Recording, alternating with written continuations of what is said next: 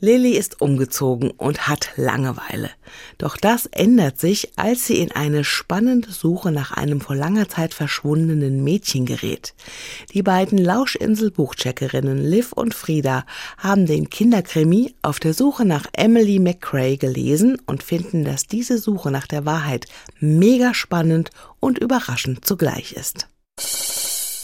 Darum geht's. Es geht um Lilly, die mit ihrer Mutter in eine kleine Stadt an der Küste in Schottland zieht.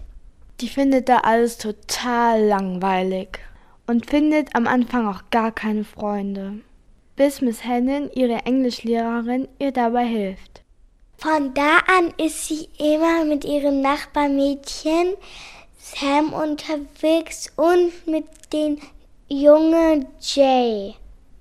Und Lilly macht eine besondere Entdeckung. Sie findet ein kleines Museum.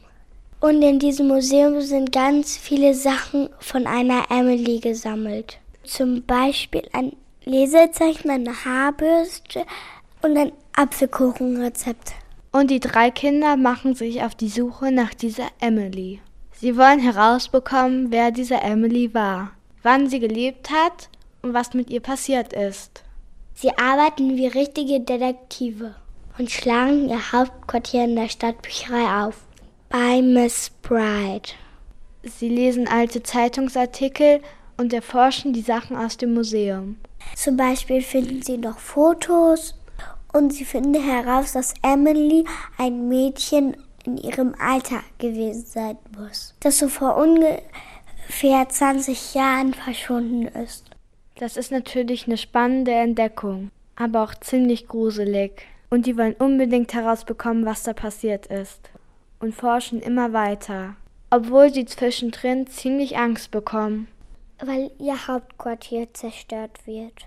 Dabei werden sie in viele Abenteuer verstrickt. Und es wird ganz schön gefährlich.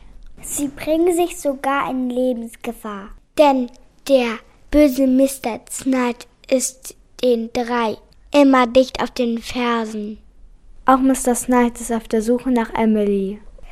Er bedroht die Kinder immer wieder. Viel mehr verraten wir nicht. Nur, dass es auch um Piraten geht. Und um einen Diamant. Und dass das Buch spannend bis zur letzten Seite bleibt. Das war das spannendste Buch, das wir je gelesen haben. Unsere Meinung? Mir gefällt an dem Buch, dass es wie ein richtiger Krimi geschrieben ist. Es sind zwei Geschichten, die einen Zusammenhang haben und am Ende treffen sie sich. Nämlich die Geschichte von der Lilly und die Geschichte von der Emily. Und je mehr diese zwei Geschichten zusammengehören, desto spannender wird das Buch.